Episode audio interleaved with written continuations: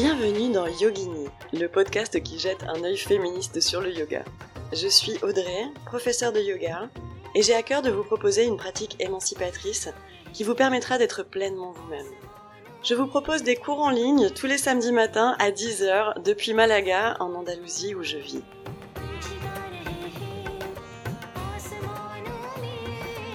Yogini, le podcast qui jette un œil féministe sur le yoga, sort un samedi sur deux et je vous propose qu'on s'interroge sur la pratique du yoga par les femmes. Un podcast qui vous parle d'émancipation, d'empowerment, de féminité, de body positive et de société à travers le prisme du yoga.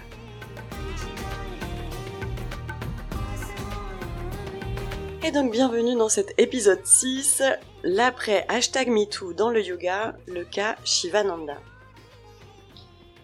Alors pour rappel, le phénomène hashtag MeToo dans euh, le monde du yoga, c'est un phénomène que j'ai évoqué dans le premier épisode, euh, où euh, j'évoquais un ensemble de raisons qui m'ont poussé à vouloir m'interroger sur le yoga pratiqué par les femmes.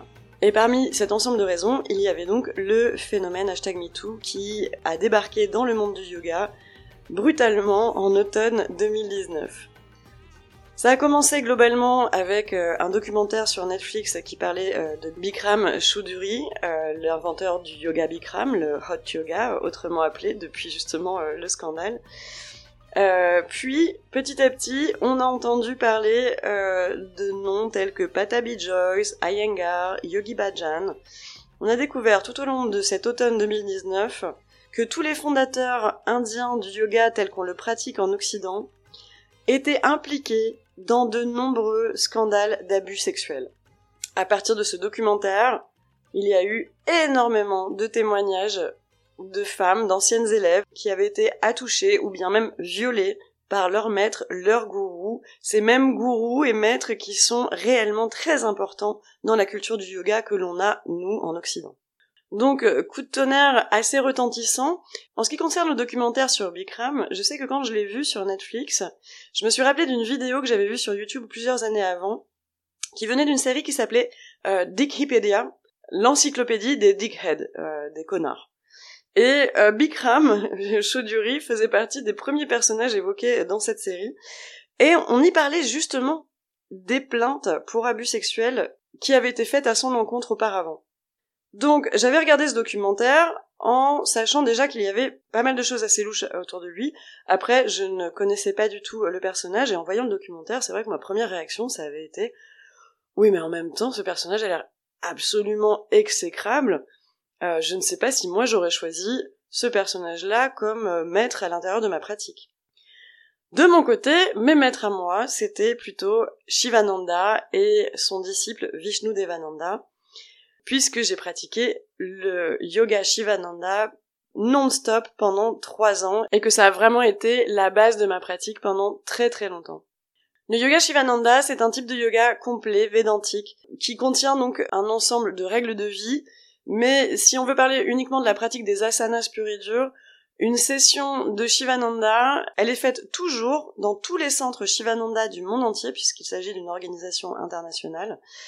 Ces sessions sont toujours composées d'une relaxation initiale, suivie de deux pranayama, d'exercices respiratoires, puis euh, de environ cinq salutations au soleil, puis toujours des mêmes douze asanas, des mêmes douze postures. Alors, à l'intérieur de ces douze postures, on peut trouver des variations, dépendamment du niveau des élèves ou dépendamment de l'inspiration du professeur, mais en tout cas, la structure d'un cours Shivananda a toujours la même chronologie. Et donc, ce type de yoga, Shivananda, a été mis en place par euh, Sri Shivananda, un swami né à la fin euh, du 19e siècle, qui était premièrement euh, médecin, et qui, au cours de sa carrière de médecin, s'était dit qu'il avait envie d'aider les gens au-delà de ce que la médecine pouvait apporter. L'histoire dit qu'il s'est isolé dans les montagnes de l'Himalaya pendant huit ans, huit ans pendant lesquels il a mis en place donc cette méthode Shivananda. Donc il a eu énormément de disciples en Inde, il a rédigé jusqu'à 300 ouvrages sur le yoga, et dans les années 60, Shivananda envoya un de ses disciples, nommé Vishnu Devananda, au Canada pour aller fonder des centres et des ashrams dans le reste de l'Occident. Shivananda avait ressenti que euh, le peuple occidental était enfin ouvert à l'enseignement du yoga et donc il envoya Vishnu Devananda pour pouvoir apporter son type de yoga dans le monde.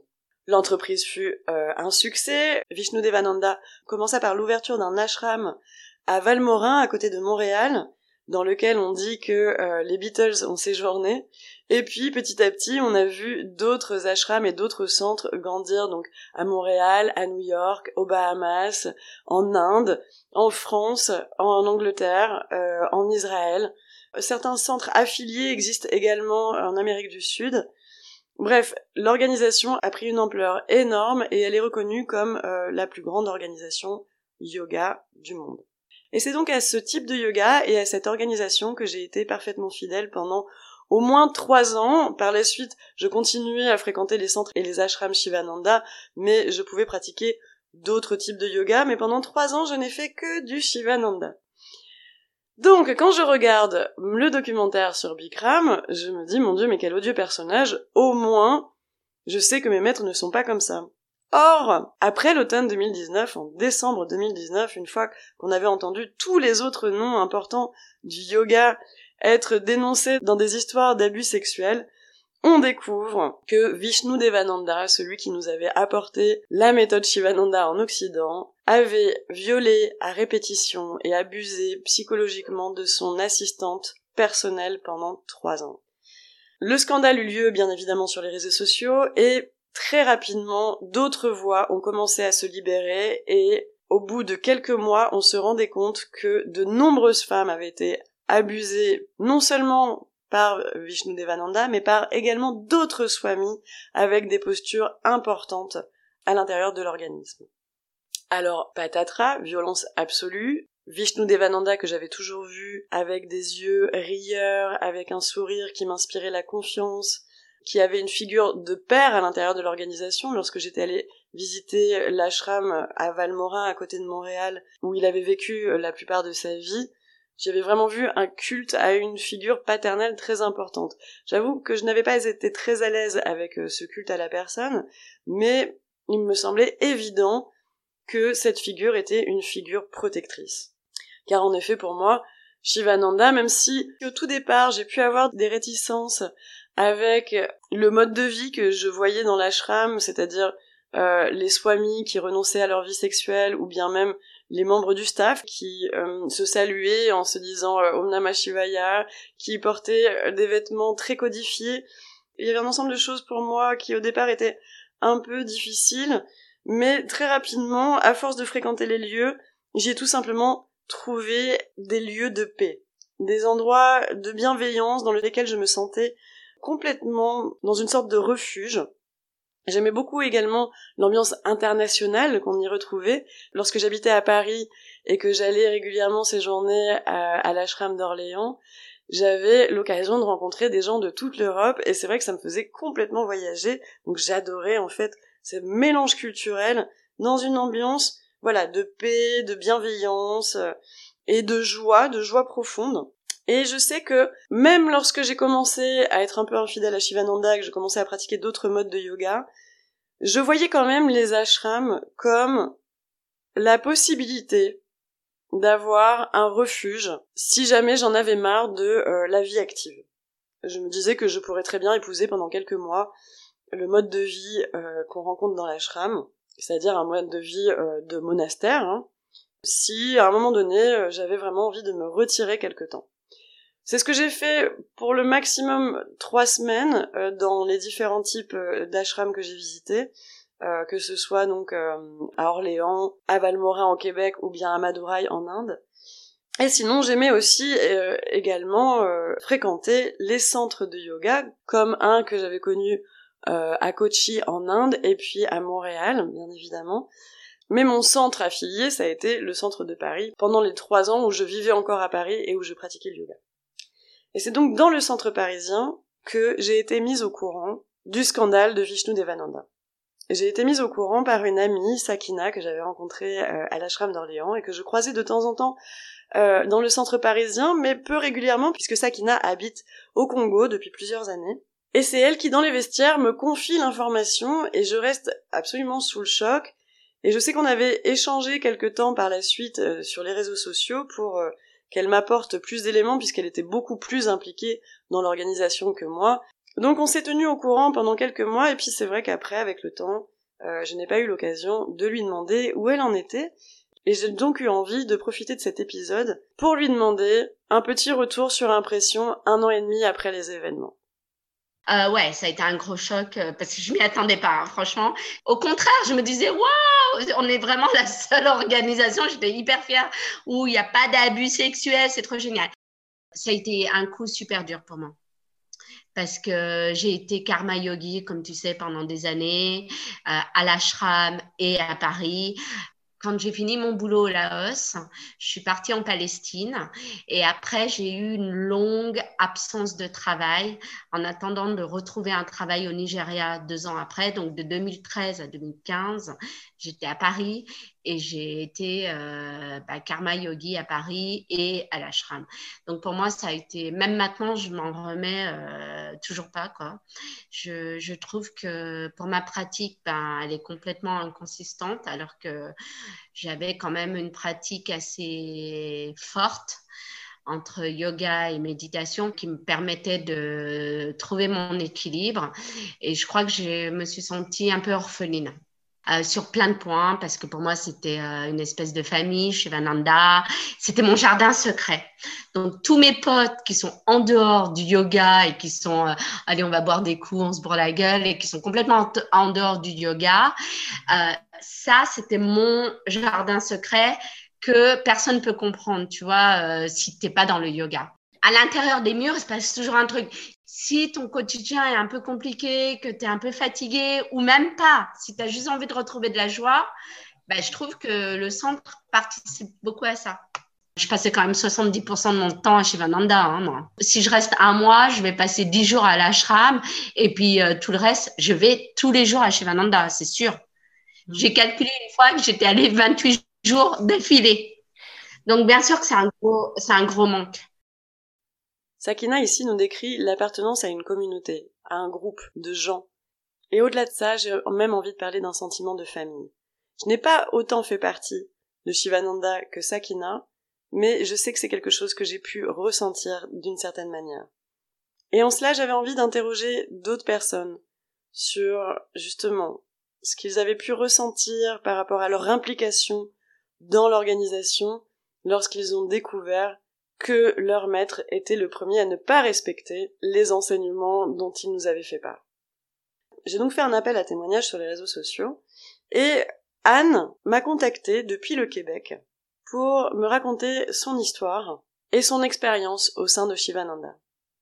Anne a souffert d'abus sexuels au sein de sa famille lorsqu'elle était enfant. Puis elle a souffert de la violence du silence qui lui a été imposée lorsqu'elle a tenté de dénoncer ses actes. On sait de plus en plus combien cette double violence est commune dans les histoires d'abus sexuels à l'intérieur des familles. Mais dès qu'elle m'a raconté son histoire, j'ai tout de suite compris le potentiel que l'organisation Shivananda avait pu avoir dans sa vie en tant que communauté, en tant que famille. Elle nous raconte justement ce que représentait le yoga et Shivananda pour elle. J'ai commencé à me servir du yoga comme outil thérapeutique, je dirais. Mais je pourrais dire que le mode de vie yogique que j'ai vécu euh, à l'ashram euh, aux Bahamas pendant cinq ans, ça m'a carrément sauvé la vie parce que quand je suis arrivée là, c'était après justement deux dépressions majeures, j'étais sous médication et donc la vie yogique avec les asanas, la méditation, le chant, euh, le karma yoga, pour moi, le yoga de l'action, ça a été mon principal outil, je dirais, de guérison. C'est une structure qui m'a permis vraiment de récupérer mes, capacités physiques euh, et mentales de, façon très importante. Ce n'est que récemment que j'ai compris que mes dépressions majeures étaient liées à mon trauma complexe, donc au trauma que j'ai vécu dans mon enfance. Et quand je suis arrivée à l'ashram, pour moi, ça a été, euh, c'était ma nouvelle famille, c'était une, oui, une appartenance, pas aveugle, parce que je suis quand même une féministe euh, pionnière et une grande euh, critique et analyste du patriarcat dans toutes ses manifestations. Donc, très rapidement, j'ai, je me suis dit, mais qu'est-ce que je fais ici? C'est une structure patriarcale, hiérarchique. Il y a des hommes qui s'habillent en robe jaune-orange pour signifier qu'ils n'ont pas de sexualité. Ce qui était un mensonge. Ce mensonge du renoncement à la sexualité par les, les swamis et les directeurs, pour quelqu'un qui a vu, vécu des abus euh, sexuels, euh, ben, c'est extrêmement euh, rassurant et sécurisant. Donc, pour moi, l'ashram représentait un milieu, une famille, un lieu de, communauté avec les autres karma yogis, avec, avec les élèves. Donc, oui, c'était tout à fait. Ça faisait partie de mon processus de guérison de, de sentir que j'appartenais à une communauté, à un groupe pendant cinq ans, ma maison, mon lieu stable d'appartenance était effectivement l'ashram. Encore une fois, quand j'écoute Anne parler, je n'ose imaginer la déception qu'a pu être cette découverte. Car même moi qui n'étais pas aussi impliquée, j'ai eu une sensation de dégoût très violente vis-à-vis de Vishnu Devananda lui-même. Même si je n'ai jamais été en adulation et que je n'ai jamais pratiqué la ferveur envers un maître, comme je le disais, je sais que son sourire, son regard m'inspirait de la paix et me donnait la sensation que toute cette organisation avait été fondée par quelqu'un de profondément bienveillant. Donc découvrir que Vishnu Devananda avait abusé psychologiquement et sexuellement de son assistante personnelle, Julie Salter, mais également d'autres de ses disciples, donnait une sensation de trahison très profonde.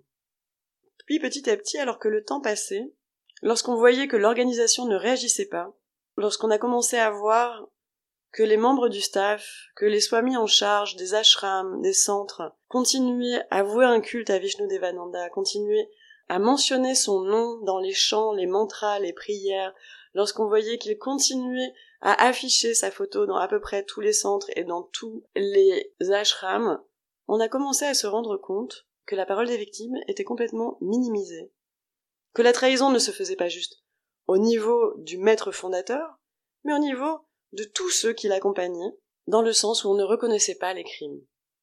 Cette injustice, au début du scandale, c'est Sakina qui m'en faisait part. Elle nous en reparle en détail ici. Je pense pas que je retournerai au centre. Parce que là, pour le coup, ça serait donner de l'argent euh, à une organisation qui reconnaît pas les crimes, quoi. Toi, t'as pas été à la réunion qu'elle a fait, la Swami Sananda, juste après ça. C'était le 14 décembre. Et on lui a tous dit, on lui a dit, vous pouvez sortir la tête haute et l'organisation peut être encore plus forte si vous condamnez ça. Mais non, à la place, ils sont allés voir une voyante, euh, aller lui demander, alors est-ce que tu vois que Vishnu Devandanda a violé ses femmes ou pas? Alors comme elle a dit non, c'était suffisant donc ouais, bien sûr que pour moi ça a été stressant, traumatisant. Ça a été euh, une double trahison, je dirais euh, équivalente quoi. Une double trahison que d'apprendre que tout le monde euh, en avait rien à cirer en fait. Ils s'en tapaient et pas un mot de compassion pour les victimes, jamais. Je pense que c'est pour moi c'est vraiment une double trahison parce que si il y avait eu que Vishnu et que l'organisation avait dit c'est un criminel, euh, nous, on avance, c'est pas de notre faute, on s'excuse, on va réparer pour les victimes. Mais après, tous ces trucs cachés, ils nous ont menti, ils ont dit non, non, on ne savait pas, puis d'un coup, ah, si on savait. Bon, première trahison, si tu veux, elle aurait pu être euh, effacée ou rééquilibrée si l'organisation avait pris des mesures un peu plus euh, dignes euh, pour les droits de, des victimes. Suite à cette réaction indigne de la part de l'organisation, il s'est monté donc une page sur Facebook nommée Projet Satya, vérité en sanskrit, à laquelle Sakina m'a invité très rapidement et que j'ai vu grandir et grandir, où j'ai vu heureusement une communauté de gens impliqués dans cette recherche de vérité et de gens surtout qui se rassemblaient pour soutenir les victimes, pour leur dire que non seulement ils croyaient les victimes, mais qu'en plus ils allaient les appuyer légalement. Ils ont donc fait une collecte d'argent pour pouvoir employer un avocat, pour pouvoir mettre en place une réelle investigation, chose que l'organisation Shivananda n'a pas voulu mettre en place. Je n'ai pas exactement suivi tous les détails du projet Satya, mais c'était vraiment très réconfortant de voir un groupe se former et justement réagir face à l'injustice, réagir face à ce qui ne devrait pas avoir lieu à l'intérieur d'une organisation qui prône la bienveillance, qui prône le respect, qui prône la paix. Anne fait bien évidemment partie de ce projet qui est devenu depuis une plateforme en ligne sur laquelle on peut retrouver de nombreux témoignages. Elle nous raconte justement ici un peu plus en détail quel était son rôle au sein de l'ashram aux Bahamas qu'elle fréquentait régulièrement tous les hivers et dans quel contexte elle a découvert ce scandale? Alors, les premières années, euh, comme pour à peu près tout le monde, quand on arrive là-bas, on se fait envoyer aux cuisines, alors ce qui est le travail euh, le plus exigeant euh, physiquement et psychologiquement aussi, là, parce que même si on se fait dire que le karma yoga, en fait, c'est faire ce que tu as à faire le mieux possible sans euh, avoir des attentes par rapport aux fruits de ton action, mais euh, les chefs, euh, la cuisine avaient beaucoup d'attentes par rapport aux, fruits de nos actions. Et les trois dernières années, j'étais l'assistante personnelle d'une Swami, une des, des principales dirigeantes de l'organisation dans l'ashram. En fait, j'étais la bonne. Je faisais absolument tout à son service. Euh, je faisais ses repas, son ménage, son lavage, ses courses. C'est quelqu'un d'extrêmement exigeant. Et puis, c'était une forme de karma yoga. Normalement, on devait se travailler genre 7 heures par jour, 7 jours semaine. Mais quand tu es assistante personnelle d'une ou d'un swami, tu n'as pas d'horaire. Il faut que tu sois en disponibilité 24 euh, heures euh, sur 24, 7 jours semaine. Donc, peux-tu me raconter ce qui s'est produit en toi lorsque tu as compris que Vishnu Devananda était responsable d'abus sexuels? Alors, je m'en souviendrai toute ma vie. J'étais assise sur un petit banc, puis c'est ma, ma professeure euh, de TTC qui m'avait envoyé l'information. Euh, le ciel m'est littéralement euh, tombé sur la tête. je suis entrée en choc traumatique de façon instantanée parce que j'ai lu le message de Julie et euh, comme cofondatrice de Centre d'aide pour les victimes d'agressions sexuelles au Québec, euh, dès que j'ai lu le, texte de Julie, j'ai su qu'elle disait la vérité. Donc, euh, j'étais en train d'aller chercher des choses pour ma Swami. Et puis, quand je suis arrivée chez elle, elle m'a regardée, puis elle m'a dit On dirait que tu es déclenché dans ton, ton stress post-traumatique. J'ai rien dit. Elle l'a vu, elle l'a senti. Et puis, je lui ai dit, écoutez, oui, euh, Swamiji, effectivement, mais je ne peux pas vous en parler maintenant. Euh, je vous en parlerai après le souper. Quand je dis le ciel m'est tombé sur la tête, ce qui s'est passé, ce que j'ai compris après, là, mais vraiment, c'est que mon système euh, est passé en mode trauma. Tout mon système immunitaire se mobilisait contre l'attaque. et donc, je suis tombée instantanément très malade, fièvre, tout. alors, je suis restée en quarantaine dans ma tente pendant, euh, pendant la semaine et pour organiser mon évasion. Euh, et puis ce qui s'est passé aussi de façon très importante, c'est quand je suis retournée le soir, ma a commencé à être au courant et elle me dit euh, Est-ce que c'est parce que tu as lu des choses sur Facebook alors, elle me dit, tu connais pas cette femme-là? J'ai dit, oui, mais il y a deux autres femmes qui ont corroboré. Ah, you don't know these women, d'un ton un peu d'intimidation. Puis, elle me disait ça en s'approchant de moi. Sur son hôtel, il y avait la photo de Swami Vishnu Devananda. Puis là, j'ai eu une énorme nausée qui est montée. Et puis là, elle m'a dit, écoute, euh, arrête de lire Facebook, euh, prends ton mala, puis euh, va réciter ton mantra. Puis là, je me suis dit, yeah, sure. Oui, oui, oui, c'est sûr. J'ai vidé ses poubelles, j'ai passé le balai, j'ai fini la vaisselle comme je faisais tous les soirs. Et puis, je suis sortie de chez elle. Et ça a été la dernière fois où j'ai posé un geste de service pour l'organisation et donc, ça m'a pris du temps avant de comprendre que cet événement-là avait déclenché mon stress post-traumatique en lien avec les abus euh, que j'avais vécus dans l'enfance et, l'adolescence. Ma Swami m'avait dit qu'ils avaient été informés il y a quelques années par Julie de la situation. Et quand on a eu la réunion deux jours après, ils ont nié ça. Donc, j'ai vu, j'ai vu, je me suis dit, mais je veux dire, comme on dit en bon québécois, ils nous mentent en pleine face. et à ce moment-là, euh, c'est, pour moi, c'est comme s'il y avait vraiment un voile qui s'est, déchiré devant mes yeux et que tout à coup, je me suis rendu compte que je me racontais des histoires en mettant de côté beaucoup de choses que je voyais à l'ashram et que je trouvais qu'il n'y avait pas tellement de, de sens. Et ça m'a fait remettre en question la totalité de tous les enseignements. Pas les enseignements eux-mêmes, mais je veux dire, pour moi, c'est pourquoi j'allais là et, pourquoi je me sentais en sécurité, c'est parce que les principales valeurs, ne pas faire de tort à autrui et à soi-même, ne pas mentir, ne pas voler, ne pas tricher, ne pas s'accaparer, quand tu réalises que les, les gens, que les individus qui t'enseignent, qui sont tes professeurs et qui t'enseignent ça, que leurs actions vont à l'extrême opposé de ces valeurs-là, à ce moment-là, ben, ça force une remise en question euh, tout à fait euh, totale. Cette remise en question, je l'ai ressentie profondément. Au moment où Sakina, dans les vestiaires de Shivananda, m'informait de ce scandale, je venais tout juste de me racheter une carte d'e-cours pour le centre de Paris, puisque je savais que j'allais rester quelques mois à Paris et que j'aurais l'occasion de fréquenter le centre. Lorsqu'elle m'a donné l'information, je me suis vraiment dit qu'est-ce que je fais de ça? En toute honnêteté, après ça, je suis retournée deux trois fois au centre et je n'ai plus été capable.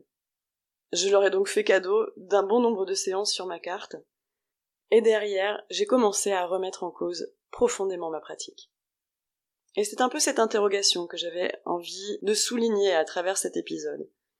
Car ce qui est valable pour Shivananda l'est également pour d'autres types de yoga, et j'aurai plaisir à les étudier par la suite dans ce podcast.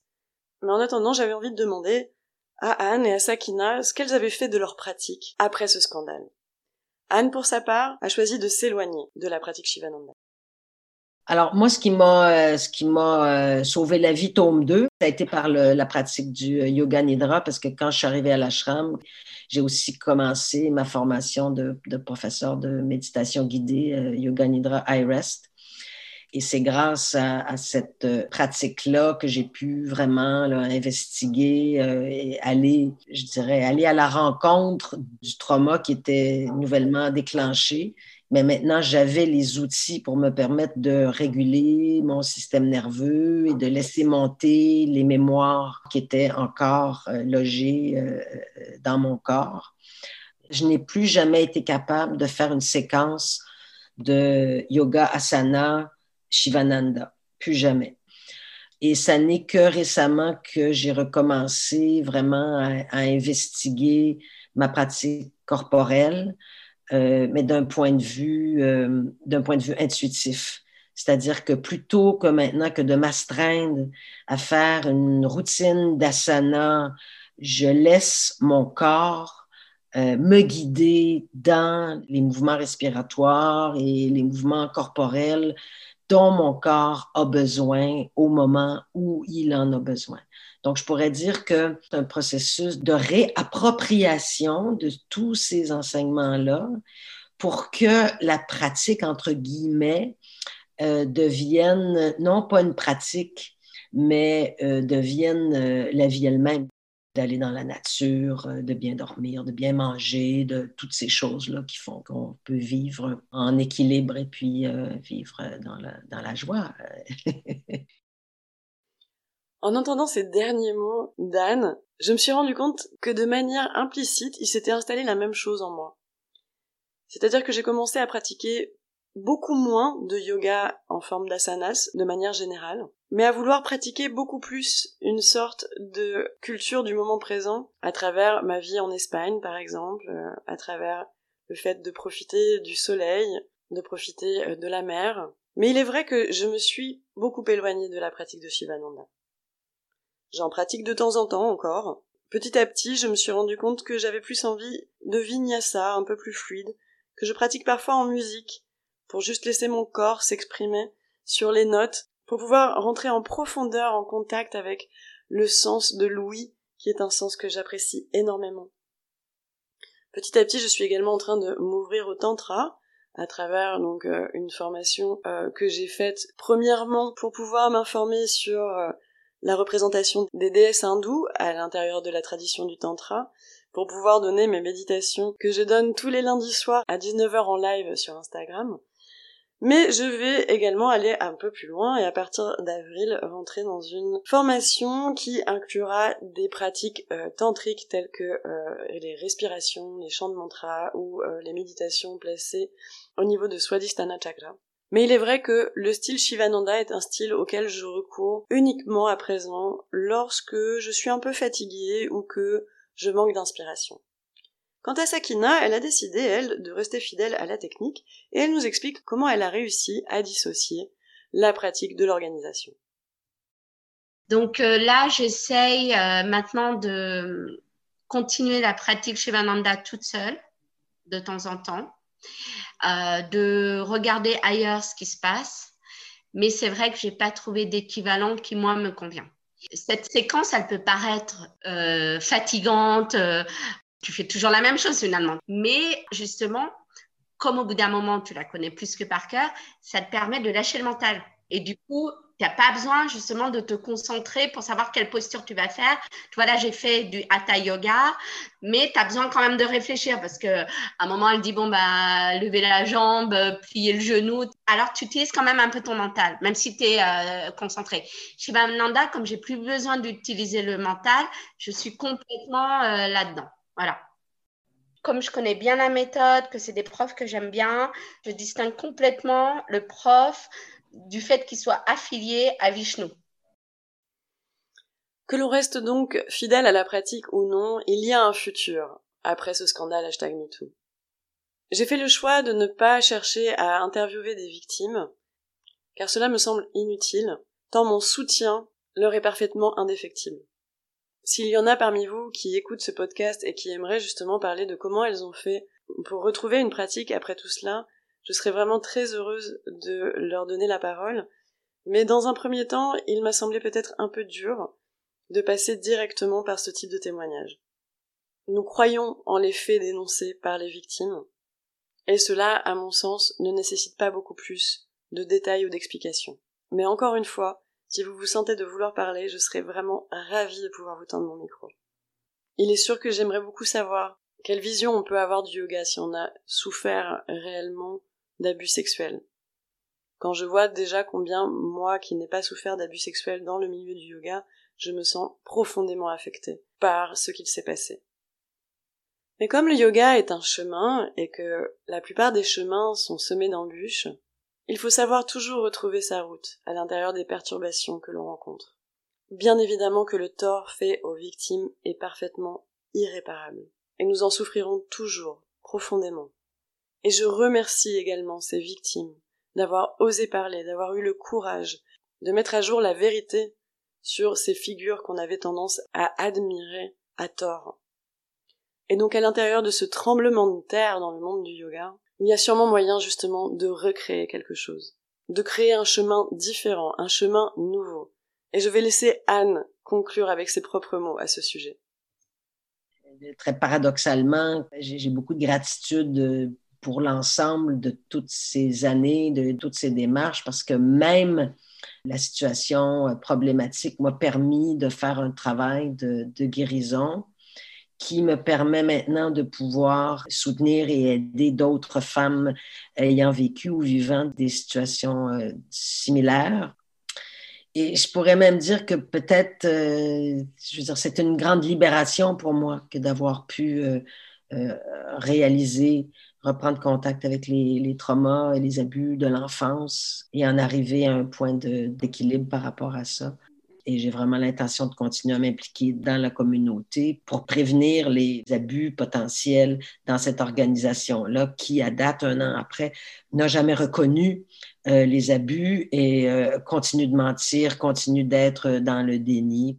Quand le mouvement MeToo est entré dans le monde euh, du, yoga, on a vu à peu près toutes les grandes lignées euh, du yoga patriarcal euh, être dénoncées. Et je crois que ce qui est vraiment intéressant, c'est qu'on est à un moment où est-ce que les femmes sont en train de se réapproprier le yoga, non seulement d'un point de vue féminin, mais aussi de voir le yoga comme un outil de justice sociale euh, et de réparation des abus qui ont été faits euh, aux femmes et aux filles. Alors ça, je crois que c'est quelque chose d'extrêmement enthousiasmant de voir que c'est pas simplement quelque chose à rejeter, mais qu'on peut se le réapproprier au bénéfice de l'ensemble des collectivités. Je suis très emballée par cette dimension-là de, des effets du mouvement MeToo dans le monde du yoga.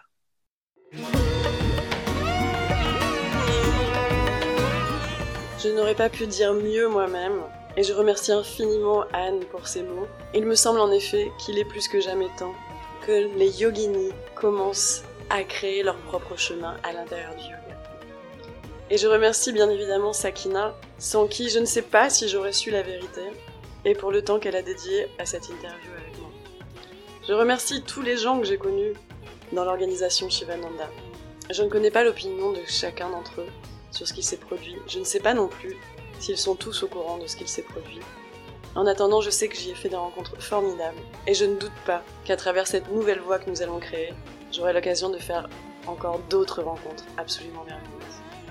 Si vous aussi, cher yogini, vous avez envie de créer ce chemin féminin à l'intérieur du yoga, je vous invite à vous inscrire au groupe sur Facebook du podcast Yogini pour qu'on puisse réfléchir ensemble à tout ceci. Et bien évidemment, comme à chaque fois, je vous invite à commenter cet épisode sur Spotify, Apple Podcast ou bien YouTube. Je vous invite également à le noter, ça m'aiderait beaucoup beaucoup d'avoir des petites étoiles sur Spotify ou Apple Podcast. Et n'hésitez pas également à vous abonner pour continuer à s'interroger ensemble sur la pratique du yoga par les femmes. Je vous donne rendez-vous sur mon site internet audreyyoga.com pour découvrir mes cours du samedi matin à 10h. Je vous dis à samedi dans 15 jours pour un prochain épisode de Yogini et en attendant, pratiquons ensemble et soyez vous-même.